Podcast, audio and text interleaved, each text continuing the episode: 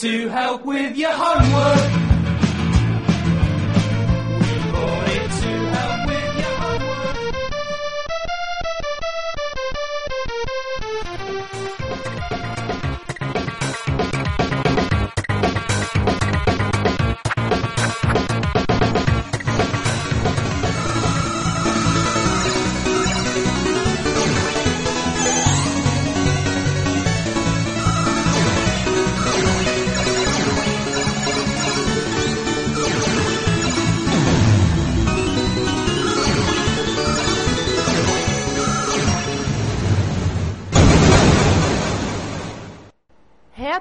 Retrocomputaria, porque velho é o seu PC.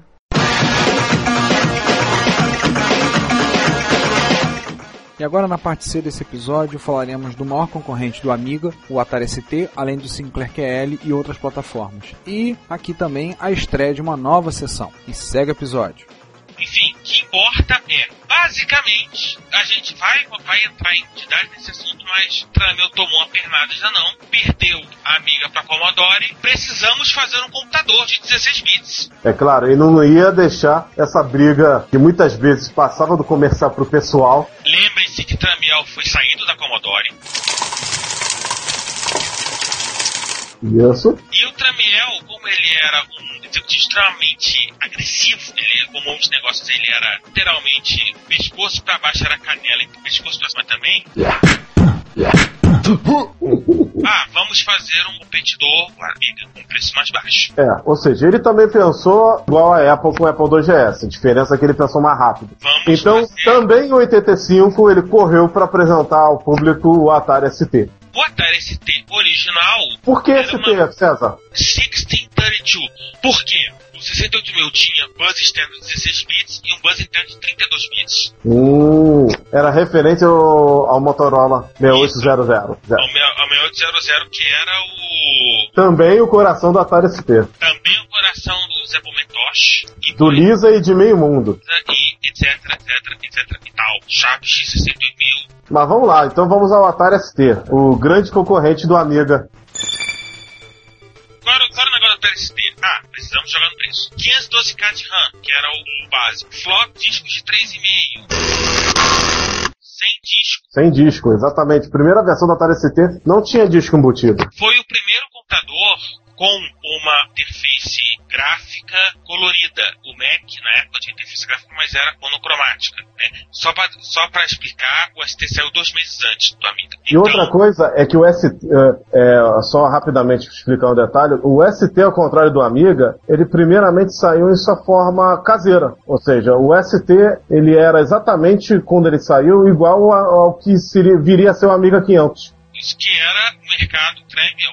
Pra quem Tremel vendia muito bem quando ele era dono da Commodore, que era o mercado do lar. A Commodore sempre foi que vendeu para o mercado do lar. É, ou seja, o pessoal do, da Commodore na, no lançamento do Amiga deu, deu muito mole não terem feito direto as duas versões da máquina. O- Voltando pro fato da, da interface colorida, parece-me que o pessoal do Gen, do Game, do, do famoso do, Esse gráfico do... do Commodore 64, estava envolvido no projeto? Não, Oh, é, Game, desculpa, Apple II. Também não era. Não? Qual foi o primeiro que o Game? O Game, não com o Game do Apple II, com o Game do Atari ST, que depois acaba aparecendo no PC, que ele era produzido pela Digital Research. Ah!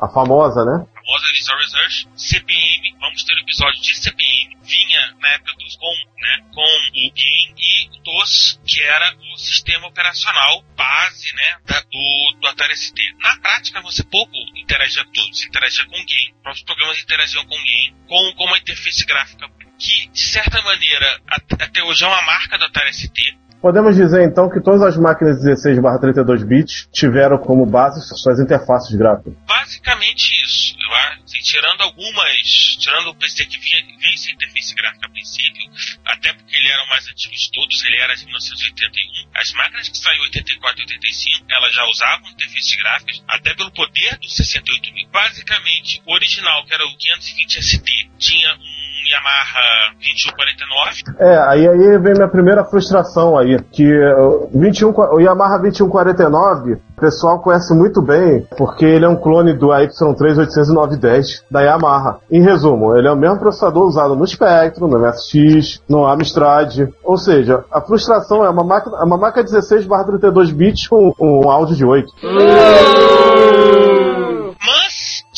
Porta MIDI. E, e isso que era o legal do Atari ST. O Atari ST basicamente ganhou um nicho entre os produtores de música, porque tinha uma porta MIDI. Portanto, o cara podia colocar teclado MIDI dele e fazer música e gravar música no Atari ST. Trabalhar, mixar, etc. Tal. Você conseguia fazer isso de uma maneira muito barata.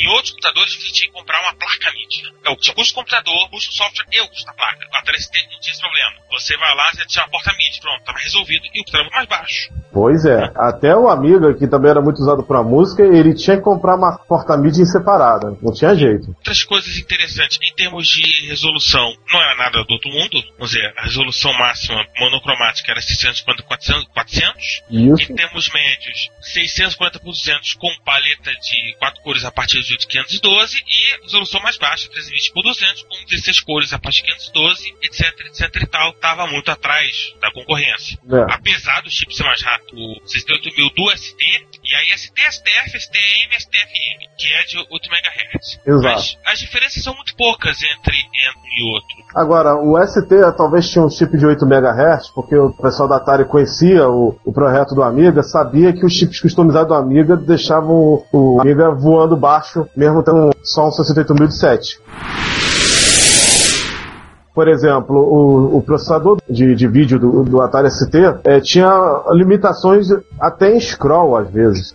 Tinha. Não, o, assim, haviam alguns chips customizados no ST, claro, né, como o shifter, como o chip de DMA, como o chip de MMU, né, que permitia até 4 MB de memória, né, como o, G- o GLU, mas é aquele negócio, por exemplo, principalmente o shifter estava muito atrás do, do, do DNI, não tinha nem, nem como discutir, Exato. né. Daí, Agora, o ST ele teve uma grande vantagem em relação às produtoras de games, que o ST acabou se tornando durante os primeiros anos da guerra como padrão. Pri- primeiro que ele surgiu antes do- da versão doméstica do Amiga, o 500. Ele surgiu com um ano e tal de antecedência, já que ele saiu junto- dois meses antes do Amiga 1000, né? Então, o padrão, o padrão no início virou ele. O pessoal, até quem tem Amiga, reclamava dos portes do Atari ST que, que não faziam jus às capacidades gráficas do Amiga. A rivalidade era dentro e fora das empresas. Os usuários também eram muito rivais. Eram e ainda são, de certa maneira. ainda são. São, né? Bem como o Amiga 500, as primeiras máquinas saíram com o sistema operacional em disco e não em ROM. Não porque a Atari achasse legal, mas sim porque era aquele esquema, bota no ar e depois a gente corrige. Exato. Bota no ar que eles corrigem o boi. Assim, aí depois, só continuando, teve o ST original. Teve algumas alterações, aí STF, já com flop interno, ou o STF, É. né, com 520, Aliás, tanto, 1040. aliás, tanto o ST, o, no- S, o STFM, né, que tinha modulador RF, é, ou seja, você não precisava comprar um monitor, você podia plugar o seu computador Numa TVzinha. televisão normal, e 520, 512K de memória, 1040, 1024K de memória, ou seja, 1040 STFM, digamos assim, era um mic com 1 MB de memória e com o disco flop, né, double-sided e modulador RF. Exato. O que eu ia citar naquela hora é o seguinte: é que o ST original tinha um apelido engraçado que o pessoal deu na SES, né? O apelido dele era ah, Jackintosh. Jack Tramiel, pra quem não entendeu a piada.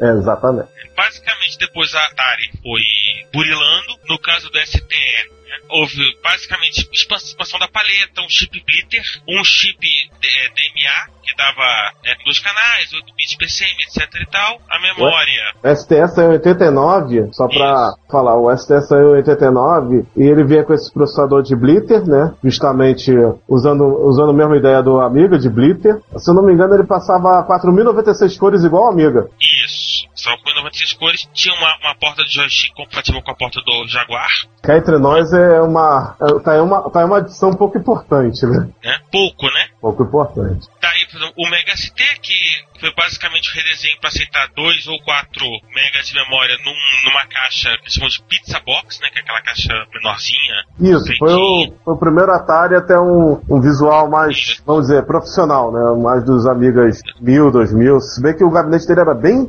bem menor, né? Isso. O Mega STE, que era basicamente um 68, basicamente o mesmo hardware, com processador de 16 MHz, umas diferenças no, no desenho também. Ace, que era uma versão portátil do, do Atari ST. Ah, César, o e o Mega. STBook, que era um laptop de verdade. Mega, o, o César, o Mega STE também veio com a versão do TOS 2.0. Ah, tá certo, vinha TOS 2.0, vinha. Acho que vinha com SCSI. Acho que vinha com SCSI ou não.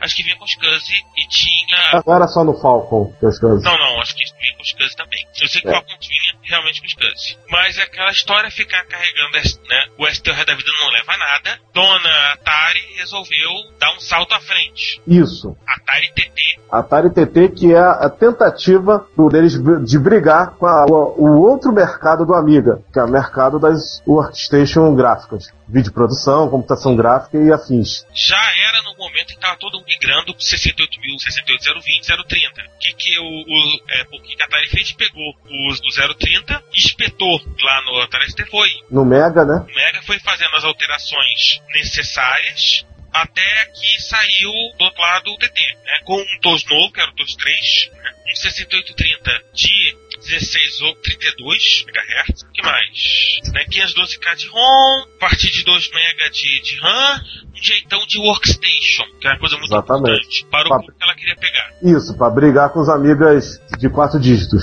O Falcon, Falcon foi a última evolução do Atari ST. o computador da Atari Corporation antes de Pois é. se- Antes fazer aquela- e aí, sei lá, E, e fazer aquela besteira chamada Jaguar.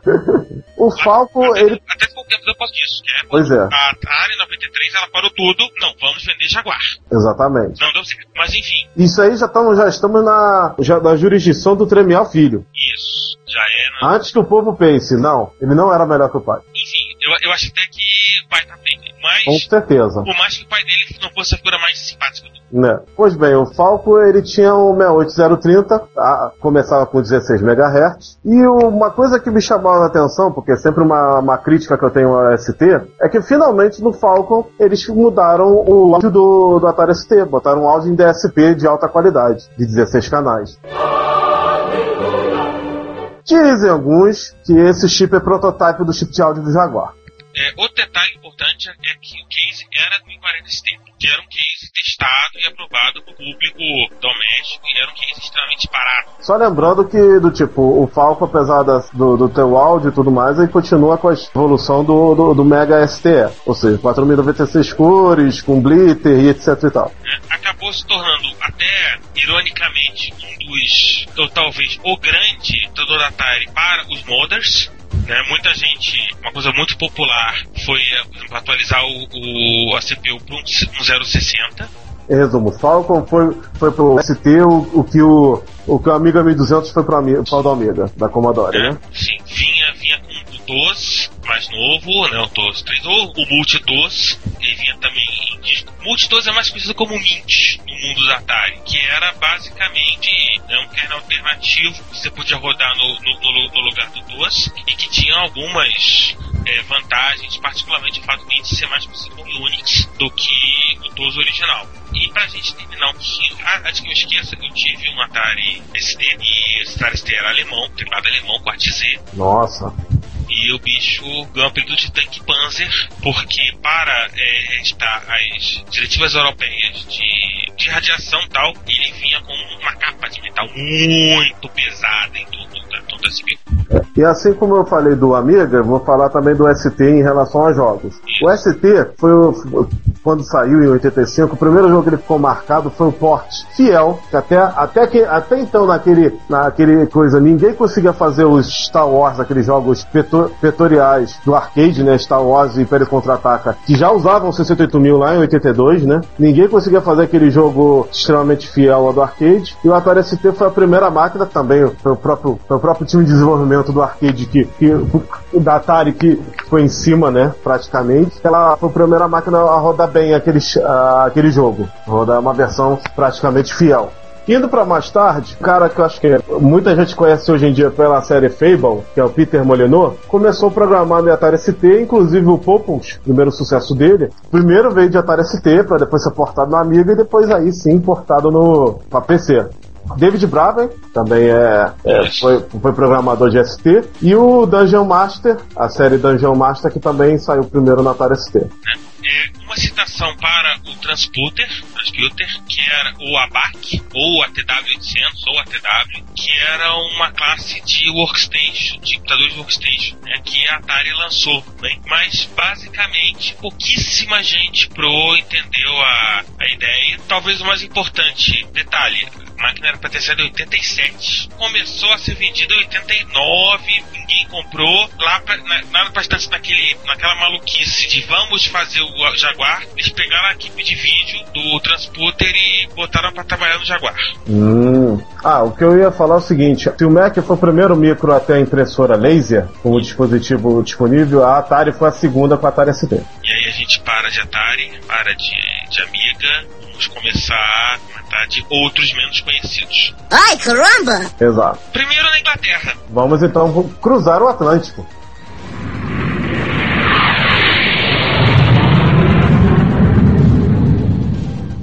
A gente já citou, A gente vai citar ele. em algum momento a gente, a gente precisa citar, que, é- que são os o pessoal da Acorn. A Acorn, vocês se lembram, basicamente BBC Micro, Eletro, Pronto. a gente já citou no capítulo inglês, mas eles também avançaram pro né, 16 barra 32 bits. Exato. Uma pequena diferença. Uns usavam 8086, 88, outros usavam 62000. A Acorn fez o chip dela. Advanced Risk Machine, depois virou Acorn Risk Machine e hoje virou simplesmente ARM, que é basicamente o chip que é, o, é a CPU de basicamente todos os telefones. A não ser que tenha um telefone celular muito barato, mas basicamente todos os outros telefones celulares não usam chips ARM. Exato. É hoje o chip mais vendido do E até alguns videogames também já usam ARM, né? né? É, já começa a aparecer em laptop, né, os chamados smartbooks. Mas era um Exato. chip originalmente de computadores. Era originalmente pensado para os computadores da Acorn, para a próxima, a próxima geração de computadores da Acorn. O primeiro foi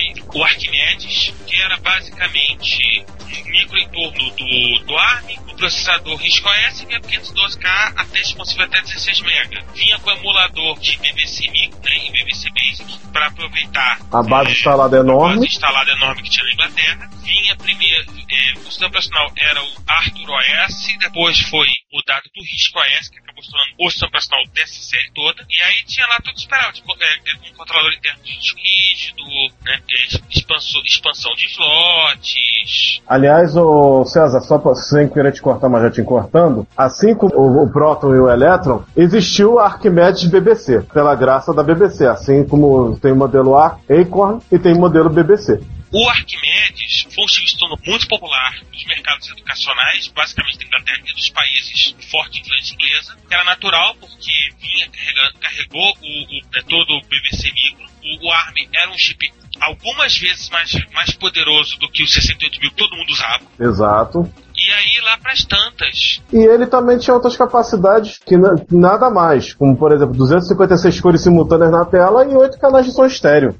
isso. Apesar de ser um micro, pouco saiu do mercado educacional, o. Pois é. Em 1994, lançou a segunda geração dos seus micros com o famoso RISC PC, que era basicamente, assim, já vinha com o RISC OS, vinha, vinha com slots de, de expansão, como o do, o do Arquimedes, e vinha com o chip, as CPUs mais novos. Basicamente foi, teve diversas atualizações até 2003, quando a Cat Technology, que foi a sucessora do mercado, a sucessora da dos computadores Acorn, é, anunciou que não venderia mais. Ou seja, de todos esses, foi o que, foi o que basicamente estava aí até algum tempo atrás. César, uma outra curiosidade sobre o Acorn é que a versão BBC tinha uma característica muito legal para diferenciar. O teclado do Acorn, do, do Arquimedes da Acorn, as teclas de função eram cinzas. Só que no BBC Micro eram vermelhas. Você de longe pelo teclado você já percebeu qual era o micro da BBC. Assim, mas basicamente a grande importância do Acorn é o dos Acorn, Arquimedes, é o fato de que eles deram o mundo ar. Isso. Não há, não, né? A Wikipedia cita aqui que 98% dos de todos os telefones, entre mais de um bilhão, vendidos em 87 em 2007, usam pelo menos um processador ARM. Alguns, Então- usam, alguns usam dois ou três. Em telefone celular, por exemplo, é muito comum você ter dois chips diferentes. Cuida com o que eles chamam de application processor, para cuidar de toda a parte que você vê, ou seja, seu operacional do telefone, etc e tal. E os que eles chamam de baseband processor, que é um chip que cuida exclusivamente do- da comunicação com o rádio, sabe? Tipo os rádios, GSM, Wi-Fi, 3G, etc, etc e tal. São duas coisas diferentes a princípio. E aí você fala em 90% de todos os processadores de 32 bits embutidos em 2009 rodam, são ARM. E aí você certamente tem um ARM perto de você, ou um telefone, ou um, um, de repente algum set-top box, algum leitor Blu-ray ou DVD, alguma coisa do gênero, consoles. E até em coisas como roteadores, né, modems, é, banda larga, discos rígidos, Esses modems 3G, né, todos, ou pelo menos a grande maioria, né? Isso, não, certa, não, certamente o- os roteadores domésticos cer- certamente são todos ARM. Por exemplo, você tem um Linksys na sua casa, ou um Netgear, certamente é um ARM. Até porque, basicamente, como o core do ARM é licenciável, você consegue, eh, você vai lá e licencia. E aí você tem, você pega os, os licenciados, é basicamente o que é game de todo mundo. Até Intel em algum momento foi, foi licenciado, tá? Até a digital era licenciada, a Quad vendeu a licença para Intel, a Intel chegou a fabricar, chamado X-Scale, hoje em dia é vendido pela Marvel, com dois L's. Ou seja, essa Marvel nada a ver com a empresa do Homem-Aranha. Não. Vamos, vamos, vamos divertir um pouquinho mais com o Clark ele agora. Vamos lá, Sinclair QL. Esse aí usa também família Motorola, né? 68008. Qual a diferença desse pro 68000 convencional? Ele era 8, 16, 32 bits. Ah, então ele é capado? Era de 8 bits. Ele era mais capado que isso. Ele era mais capado ali em 61 mil. Ah, Então ele é capadão. É. Ele era como o 80, o 8088 também tinha bus externo de, de, de 8 bits, que é o processador do, do BMPC original e do, e do XT. O que mais era interessante no QL? Foi lançado em 84 pela, pela Sinclair Research. Ele vinha com 128K de memória, você podia expandir até 640. O sistema operacional dele era o Sinclair Q2. Tinha algumas, algumas idiosincrasias bem interessantes. Aliás, QL quer dizer é, Quantum Leap, né? Isso, quanto ele tinha o famoso Super Basic, que era, sim, KLV, o Basic em, em, em ROM. Era um dos Basics certamente mais avançados de todos. A gente vai comentar sobre ele no episódio específico de Basic, mas enfim, fica esse, esse, né, esse detalhe. O 68008 vinha com dois drives em cartucho, né, por exemplo, o micro drive não era uma novidade, mas o microdrive passou a ser padrão no QL. O microdrive era, era um tipo de armazenamento magnético que funcionava com uma, uma fita sem fim, que era bem pequeno e você podia armazenar 100k. Hum. O microdrive do QL, que era muita coisa uma, uma máquina QL. É, além disso, o teclado. Como é que a gente pode ver teclado? É um dos teclados mais subgêneros que eu já vi em um, em um computador. Todas as teclas são arredondadas, Não, não havia nada muito parecido com o teclado dele. É, é, ali- aliás, o negócio do Sinclair que ele era máquina toda muito sugêneros. Você falava, por exemplo, de que mantendo a tradição do, dos, do Spectrum de 81, era uma máquina de uma placa muito simples. Tinha CPU, duas ULAs e um microcontrolador que controlava os periféricos. Era um cá entre nós da Intel, 80, É. ah, 8049. Isso. As ULAs tinham nomes engraçados, era GX8301 e GX8302. É, porque originalmente era para ser um ZX, né? Mas acabou mudando o nome porque a ideia era justamente mostrar que era um salto quântico em relação ao Spectrum e ao Z81. O Spectrum era originalmente Z- ZX82, vocês devem se lembrar disso, e o QL era para ser o Z83, né? Mas não, vamos pular, é um, é um salto quântico, né? Ainda foi lançado com o Sir Clive Sinclair na, no comando da Sinclair Research, Cá entre nós, as propagandas do Sinclair QL eram feitas pelo próprio e, vamos dizer, era, era uma das maiores pagações de micro que eu acho que o Sir Clive Sinclair cometeu, como por exemplo de pular micros. É um micro que tem uma história turbulenta. Por exemplo, quando ele foi lançado, ele não tinha nem protótipo funcional. Era uma caixa vazia Não tinha protótipo, ponto. Eles disseram, ó, lançamos. Nossa. Eles prometeram para entregar em 28 dias, só tinha em abril. Só começaram a entregar em abril de 84, né? E aí, obviamente, tinha bugs e mais bugs e mais bugs. Originalmente, firmware era separada em, em dois, dois chips ROM, um inclusive conhecido como Blood ou Donk, que era um 16 bits, 16K, que era externo, né? até que depois eles redesenharam para os 48K. É, acabou com essa série de problemas, não teve sucesso, não conseguiu apresentar o sucesso de No departamento gráfico ele era até interessante. Ele tinha duas resoluções, 256 por 256 e 512 por 256. A primeira com 8 cores, a segunda com 4, ambas palhetas de 256 cores. Mas em termos de som também não era nada do Não, em termos de som ele não era PC speaker, vamos dizer assim, era speaker. E basicamente um detalhe importante que Apesar dele ser uma máquina profissional, ele, ele, ele, ele vinha com esquema estilo do próprio Spectrum, ou seja, com teclado junto com a CPU e, pasmem, tinha uma saída de vídeo RF. Assim depois, né, uma outra empresa, o ICL, ela acabou usando o esforço Sinclair Kelly para vender um sistema de computadores profissionais para empresas, basicamente colocando um, telefone do lado do teclado e algum e o início de que eles cha- chamam chamado, né, integração computador-telefonia, que é basicamente o que hoje se tornou a base de qualquer call center e telemarketing no mundo. Ah, então quer dizer que a gênese desse serviço foi feita com o Sinclair Kelly. E, é, basicamente isso. Mas, aquela história, também, também não foi uma coisa muito popular. Uma coisa muito interessante do Sinclair GL era o fato de que ele vinha com um- uma suite Office, processador de texto, planilha, banco de dados e desenhos gráficos, desenhado uma empresa, do qual nós vamos ter um capítulo para ela. Ela, ela tem outra de- dessas trajetórias que não são bons, né? que já fabricava software para as ZX, que chamava-se Psyon, depois da origem do Psyon Organizer e tal, Psyon Series e que o sistema operacional acabou criando um sistema operacional que hoje em dia vive com o nome de Symbian. Enfim, por caminhos tortuosos, a suite de texto, a suite Office do Kelly e o software, por exemplo, do seu N95, digamos assim, tem o mesmo pai. Ou Quem? o mesmo, ou mesmo ancestral.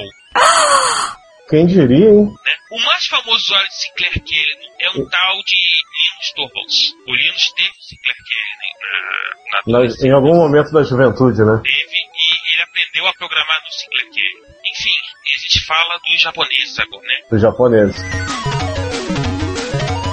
Então, pessoal, pela primeira vez nós vamos fazer uma sessão de errata. Estrear nossa nova sessão no podcast, sessão Syntax Error. Esse erro que certamente acompanhou muitos de nossos ouvintes durante o período que eles tentavam programar suas maravilhosas máquinas de 8 bits e a gente trouxe de volta essa sensação de você ficar brigando com o interpretador Basic. Por que, que seu programa tão bonito de 5 mil linhas não consegue funcionar? que beleza! Que beleza. Que beleza mesmo. Então, vamos lá, vamos começar a depurar o código. Só uma coisa, gente. A intenção dessa sessão é pegar coisas que a gente falou em episódios passados, coisas que a gente percebeu que depois passou como erro. Provavelmente vai ter erro que vai escapar. Já nosso processo de depuração de código não vai ser tão apurado, a gente, o debugger não está tão apurado assim. Mas a gente vai estar acrescentando na medida do possível comentários, coisas que a gente deixou passar, coisas que a gente não falou, coisas que deve- a gente deveria ter comentado, coisas que a gente não tinha certeza, depois a gente teve. Então, a princípio, essa sessão a gente deve falar dos episódios 1 e 2. Sim, aqueles lá atrás que a gente falou de micros ori- originários nos Estados Unidos e micros originários da Europa. Então, como a gente começa? Bom, vamos começar do começo, como diria aquele filósofo, né? Mas teve um, um Apple II que a gente não citou, de certa maneira é importante, que é o Apple IIe, conhecido como Apple IIe Platino. E a gente esqueceu de citar ele. Esse cara foi vendido até 1993. Ou seja, durou um bocado. O Apple IIe foi uma linha que durou muito tempo e o Apple IIe Platinum, se a gente obviamente tirar o 2GS, que como essa altura nosso vídeo já sabe, é uma outra conversa, Sim, sim, o nosso ouvinte já ouviu no, na parte A do episódio 6 uma conversa nossa sobre o Apple IIgs. E o detalhe do Apple II Platinum é que parecia, assim, externamente é, tinha uma cor voltada, né, platina, essas coisas todas. Enfim, eu não consigo ver essas de cor, mas enfim. Tem um amigo nosso que ele ia adorar, né? Que adora Isso. prata. Ele, ele ia adorar o esse micro, né? Tem que pintar ele de prata. Prata Era um cinza prateado, e cinzas. César, o que, que mudava dele pro Apple IIe normal? É, sim. E tinha algumas coisas de Apple IIc, né? Ah, O Apple IIc, que era um micro mais compacto e que, como a Apple cansou de fazer em toda a vida do, do Apple II, com alguns refinamentos aqui e ali, e tinha um teclado numérico, o Apple IIe Platina. Outra coisa que ele tinha drive de 3,5, né? Podia vir com drive de 3,5 também. Podia, era uma escolha. É 128K de RAM, E acho que o mais relevante nisso, o processador 65C02, já pela, já pela o Motorola. processador do Apple IIc. Exatamente, o mesmo do Apple IIc. Relembrando para o nosso amigo, o C significa processador CMOS, ou seja, era um processador que consumiu menos energia. fora o fato que ele. A, a- a revisão de placa tem bem menos chips, né? Aquela plantação do 74LS foi embora. É, a fonte continuava monstruosamente grande, mas em termos de, de componente na placa, diminuiu bastante. A diferença é brutal. Você pega um, um Apple II original, é, como o João observou, uma plantação de 74LS. Pô, tinha- eu tenho certeza que tinha chip ali que ninguém sabia para que servia, mas estava lá. Ai, caramba! Aliás, eu acho que na placa do Expert também devia ter chip ali que, que ninguém queria saber para que, pra que foi colocado ali, mas colocaram ali para encher. Enfim, Só pra constar. isso. Esse, esse cidadão ficou disponível até 1993. Lembrando que por ele ter a mesma configuração de gabinete do Apple IIe, ele poderia ser expandido para o Apple IIgs. Uma, uma vantagem que, herdada do Apple IIe também. Sim, sim. Hum, mais alguma coisa relevante falar dele? Encerrou em produção em 1993, foi lançado a princípio em 1987, aquele gabinetão padrão e bola pra frente, né? O que que nós, que que nós temos pra, em termos de da- além dele, quem mais a gente deixou de falar? A gente, deixa eu te falar, de um micro que muita gente, enfim, ouviu falar, mas oficialmente é um Vapor, né? Ou não? É, essa é uma grande questão, né? O 1400XL, o a- famoso Atari 1400XL, seria um Vaporware ou não? É, essa, essa é uma grande questão. né? Mas E existe protótipos por aí. Inclusive vindo com caixas pretas atrás dele, que era um módulo de expansão. Você podia botar várias placas de expansão atrás dele. Mas o micro, ninguém sabe, ninguém viu. Se você olhar no eBay, não tem. É, eu tô dando uma olhada num site, fiz uma pesquisinha aqui, mostrar uma caixa, justamente com a caixa, foto com a caixa de expansão, essas coisas todas. Sim, tem fotos de placa, fotos disponíveis dele mostrando ele por dentro, visão traseira, visão traseira, mas não há nada que seja conclusivo que ele não ele deixou de ser apenas um protótipo. É, eu acho que o grande detalhe do Atari 1400 seria o famoso Fred, que é mais um, um chip customizado. A, Apple- a Atari adorava chips customizados, né? Você já sabia que substituía a filhinha de TTL no 600XL e no 800XL para o gerenciamento de memória. que eu andei vendo, realmente ele foi, ele não foi vendido, a todas as máquinas existentes eram consideradas protótipos. Também foi chamado do Atari A1201, Atari 1200 XLD e Atari 1200 XLT. É só uma observação, o 1400 também vinha com um chip de sintetizador de voz. Era um, era um SC01. Também outro que outro que a gente não comentou, o 1450 XLD, que tinha as mesmas características do XL, do 1400 XL, só ele tinha um modem embutido, sintetizador de voz. Ele, a diferença é que a carcaça dele é um pouco diferente, porque ele acomodava um drive, um, tinha um drive dentro do, do gabinete, mas parece que também eles tiveram problemas com a interface do drive e é outro que não deixou de ser ape- foi apenas um protótipo lançado em 1982 que não fechou. É, e que na verdade, é, e, aí, e aí o gabinete do, do 1400 tem um tanto de familiaridade com o gabinete do, do 1200. Sim. Tipo, pa pareciam-se muito a, o jeitão completo. É, e que os nossos ouvintes vão também achar pra lá de familiar, porque o TK2000 é clone do 1200XL. É, ah, em, tem- em termos de carcaça, eles são iguais. Isso. Enfim, próximo da nossa lista é. Ah, João, tem um, um item aqui no, no nosso. Nossa checklist, joystick do TRS Color. Ou não, de novo não. Que beleza! Que beleza. Claro, né? Tem coisas que perseguem a pessoa, né, João? E aparentemente acho que o TRS Color te persegue, né? Pois é. Não, nada contra o micro. Só que tem o detalhe do, do joystick, que é analógico sem centro balanceado, né? E que, inclusive, uma coisa que a gente não citou é que o joystick do Apple e até os dos primeiros PCs também é, tem um mesmo problema, vamos dizer assim. Balanceamento é pros fracos, né? Então é isso. Os fratos. Ele é na prática uma evolução dos pedals, né? O que, que era o pedal? O pedal era basicamente a- aquele pedal- controle, aquele controle, se eu me lembro bem, de fazer uma descrição bem, bem pobre, né? Aquele controle que você gira pros lados, né? Que você usava nas máquinas de arcade para jogar arcanoide. E também é muito utilizado no famoso Pong, nos telejogos. Sim, sim, sim. Eu, eu tive um pedal quando eu comprei Atari. Nossa. Mas, tipo, se é um jogo que usava pedal e obviamente não consegui, né? Jogar com aquele troço. Mas enfim, mas eu tive. Retorno de Jedi usava. O jogo que se chama, acho que Cosmic Carnival, o nome do jogo. Se alguém conhecer Atari 2600, provavelmente corre de lembrar do jogo. Eu vou falar uma coisa que você vai se sentir mal. O pedal do Atari era totalmente compatível com o arcanoide do MSX.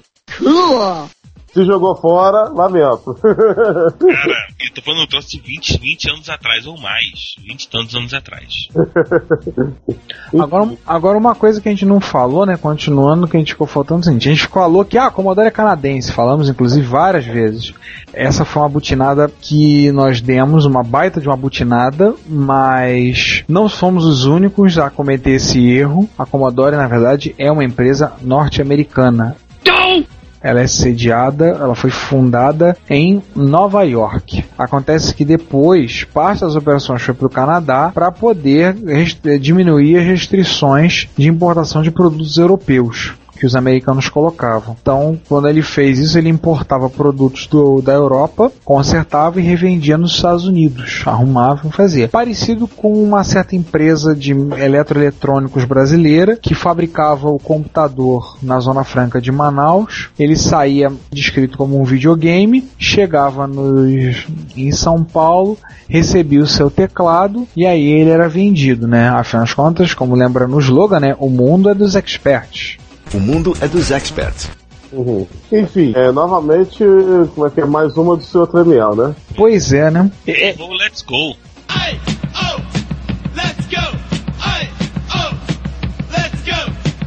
Tramiel, né, assim, a gente vai, a gente já prometeu e a gente vai realmente fazer. Agora oficialmente tá no nosso pelos futuros episódios. Quando a gente fizer um episódio, o primeiro Retro Computing Fight Night entre Commodore e Atari, a gente vai citar muito Jack Tramiel e, e seus amiguinhos. A gente vai fazer os- provavelmente ao som daquela música Kung Fu Fighting, né? Everybody was kung fu fighting. Isso. E já que a gente falou de Commodore 64, a gente citou o Commodore 65, e a gente falou que o Commodore 65 não foi morto pelo Commodore 64, na verdade ele foi morto pela falência da empresa, porque a Commodore quebrou. Naquela época era muito complicado, né? Se ela desse duas ou três bolas fora, que era uma coisa até plausível no mercado onde todo mundo tateava, ela quebrava, né? Lembra o exemplo da Sinclair, né? Sinclair deu bola fora com o C5, o TV80, a gente depois vai falar um pouquinho dela, e com o Sinclair QL. Três bolas fora, e mesmo com todo o sucesso do Spectrum e do ZX81, de todas as plataformas onde ela trabalhava, quebrou. O Commodore 65 não foi morto pelo Commodore 64, ele foi morto porque a Commodore quebrou. A gente falou que na verdade o Commodore 64 foi tão bem sucedido que atrapalhou o crescimento do Commodore 65, o surgimento dele, não foi bem assim desse jeito. É, até porque ele nunca saiu, né, o 65. Só tem um ou outro protótipos raríssimos. É música da cabeça branca, né? Tipo, É, o Commodore 65 também acabou sendo atingido pela confusão que em algum mo- momento atingiu a tese da Commodore, né? 428, aí, ah, ouvir uns, 30, uns micro de 16 barra 32, e aí compra o com- Amiga, não sei, a impressão que me dá sempre é que o 65 foi atingido em cheio por essa confusão que foi a, a estratégia da Commodore em algum momento aí. todos os, os erros e acertos, mais, mais erros do que acertos, né? Isso.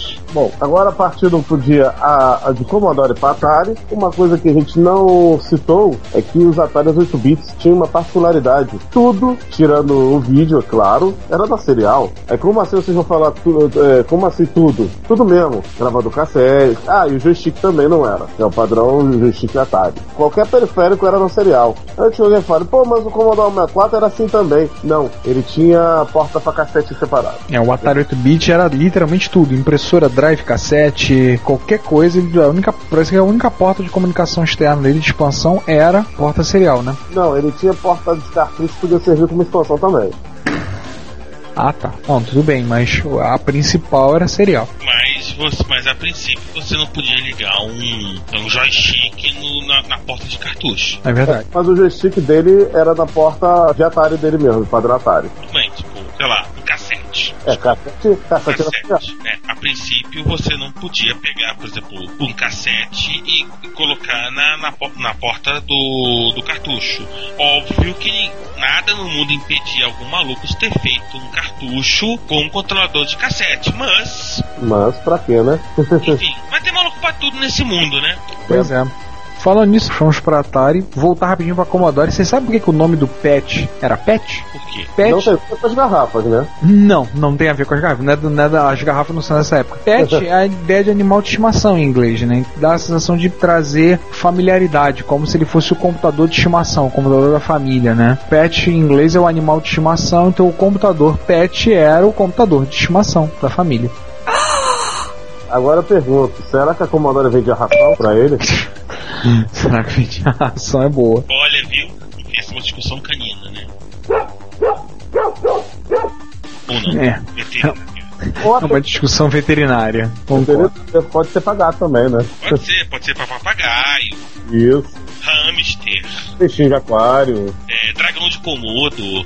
Bom, de Komodo de estimação nesse mundo. É, né? Tem louco pra tudo nesse mundo. É anaconda, imagina o dragão de como. Vamos passar então pra falar de nossas erratas, sintaxe erro do episódio 2, Europa? Da Europa. Demorou. Acho que a primeira coisa a lembrar, questão da Europa, que o Sinclair ZX80 tinha aquele famigerado, famoso erro da raiz quadrada, né? E o que era o erro da raiz quadrada? Aí eu pergunto a você, o que era o erro da raiz quadrada? Eu não tive, tive ZX80, não lembro. O erro da raiz quadrada, na ROM original, era o seguinte, se você calculasse a raiz quadrada de 0,25, ele encontrar o valor de 1,359,1409. Só que a raiz quadrada de 0,25 é meio. Hum. Hum. Então, assim, eles não corrigiram esse erro e a máquina foi colocada à venda com esse erro. Só que no Brasil, como ele foi clonado, foi descoberto esse erro e foi corrigido. No primeiro clone, no caso do TK82C, esse erro foi corrigido. Ou seja, os clones brasileiros de 1681 não é, calculavam corretamente a raiz quadrada de 0,25. Sim. Exatamente. É, aliás, já que a gente falou em Sinclair, a gente citou a televisão, né, a TV 80, e esquecemos de citar que a TV 80 era de tubo, Era de tubo. tubão, No bolso. Pra aquele, aquele bombardeio radioativo de, né, Jesus. um metro do seu bolso. Pois é, pra, isso é bacana. pois é, pra você que já teve dificuldade de imaginar CRT e outras aplicações, agora imagine uma TV portátil. Jesus.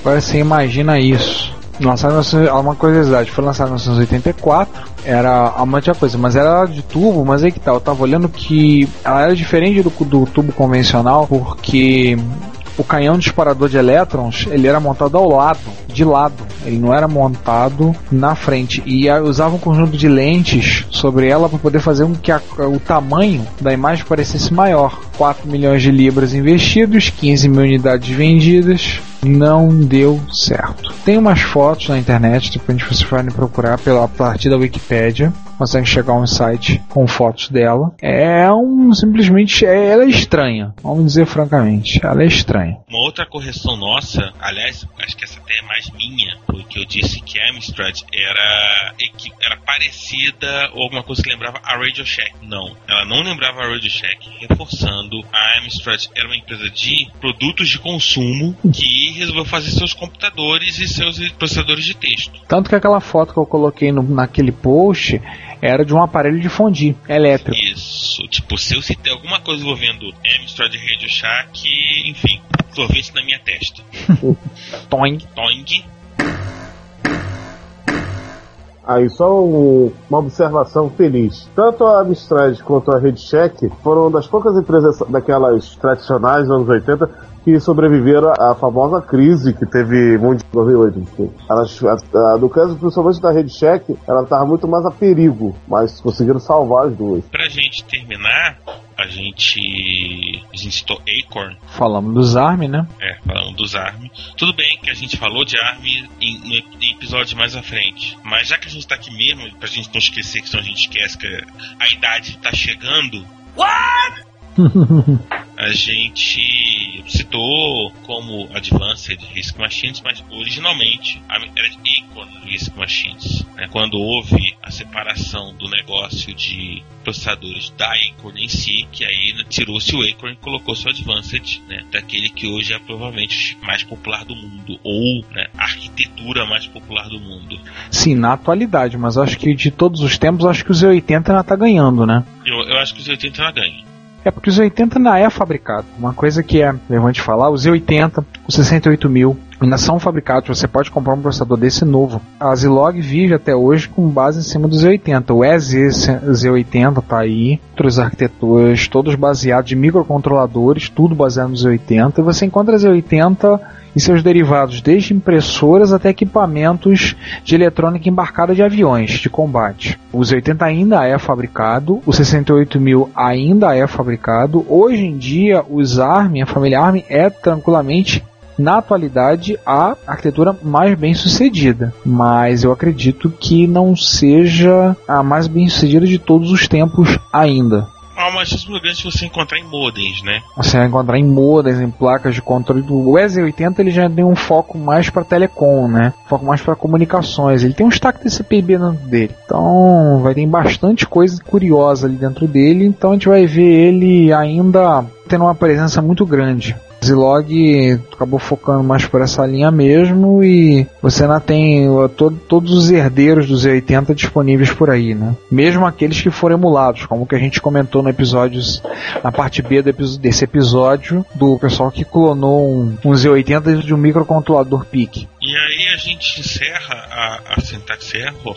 Eu acho que a gente pode encerrar lembrando de que a gente falou de micros que borravam, Ah, micros que borravam. telas que borravam, imagens que borravam, a borradeira, a tradicional borradeira, não era exclusividade do MSX. O MSX usava um, um byte para marcar cores de 8 pontos seguidos. Não era exclusividade do MSX a borradeira. Aliás, diga-se passagem, o Spectrum era a festa em termos de borradeira. Era o rei do borrado. E não era o único não, né? Mas Commodore também borrava, outras borravam. O, o Apple chegava a borrar. Eu lembro de ver alguma coisa com o Apple, as cores borradas e, e o pessoal tirar proveito disso. Como fazer linhas intercaladas de cores diferentes para que com a borradeira elas se misturassem e gerassem cores novas. É, de certa maneira eu acho que não, não havia como uma arquitetura, um micro de 8 bits não borrar, porque você tinha uma série de limitações. Pois é. O, Ah, a capacidade de processamento do, né, dos processadores da época. Você vê, você vê isso tudo.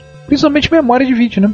Que memória de vídeo era o pior problema. O caso do Apple, ele até lembra um pouco o caso do TR-80 Color. Ambos usavam uma técnica chamada Color Artifact, que permitia você fazer desse defeito até o feature, né, para gerar novas cores. Lembrando que essa técnica não funcionava de- legal em monitores RGB. Isso era exclusivo de você usar televisão e RF. Mui- muita gente utilizou a borradeira a favor, né? Sim. Ah, com certeza. Então, eu acho que era necess... a criatividade era uma coisa necessária na época, com os recursos, e, tipo, né, a borradeira virou feature. Principalmente o pessoal de jogo, né? O pessoal de jogo adorava isso. Com certeza. Acredito eu que a coisa só começou a, a consertar com- em alguns tipos de vídeo de, de máquinas japonesas. Vou incluir também o MSX, só que no caso do X2 com 9938, ele já uma tolerância de borrar muito menor do que na maioria dos, dos outros chips, incluindo no próprio 9918. Máquinas japonesas, outras máquinas japonesas seguiam esse padrão e até videogames, Nintendo e, e Master System também já estavam seguindo esse padrão. Eles conseguiram consertar do meio da década de 80 para lá, mas as primeiras máquinas, até tipo 83, 84, borravam a 3x2, barbaramente. Borravam com força, né? Ou de com força. o debug acabou de avisar que ele encerrou o trabalho dele, né? Sim, sim. Acho que a gente pode deixar para um próximo episódio. A gente pretende voltar em breve fazendo mais, mais revisões dos episódios passados. Já fizemos do 1 e do 2. Acho que na próxima vez que nós fizermos, vamos pegar o 3 e o 4. Isso. E posteriormente a gente vai pegar os episódios 5 e 6. E aí, de acordo com o tempo, prazo, dando oportunidade e coisas assim desse tipo, a gente vai fazendo as nossas, os nossos acertos de rumo. Verdade. Enfim, Tem muita coisa que a gente não citou e, normalmente falando, vamos citar é, em episódios específicos de cada plataforma. Aguarde que vai ter muito mais informações. É, é só ter um pouco de paciência, né? Sim. Enfim, gente. Já que a gente encerrou por aí, cada um dá um abraço. Se vê no próximo Sintaxe Error e a gente se vê em todas as outras sessões do Retrocomputaria. Voltamos acertando os rumos, corrigindo o código, depurando erros em breve. Em pé. Até pessoal, e, por- e por favor, não confundam O com zero.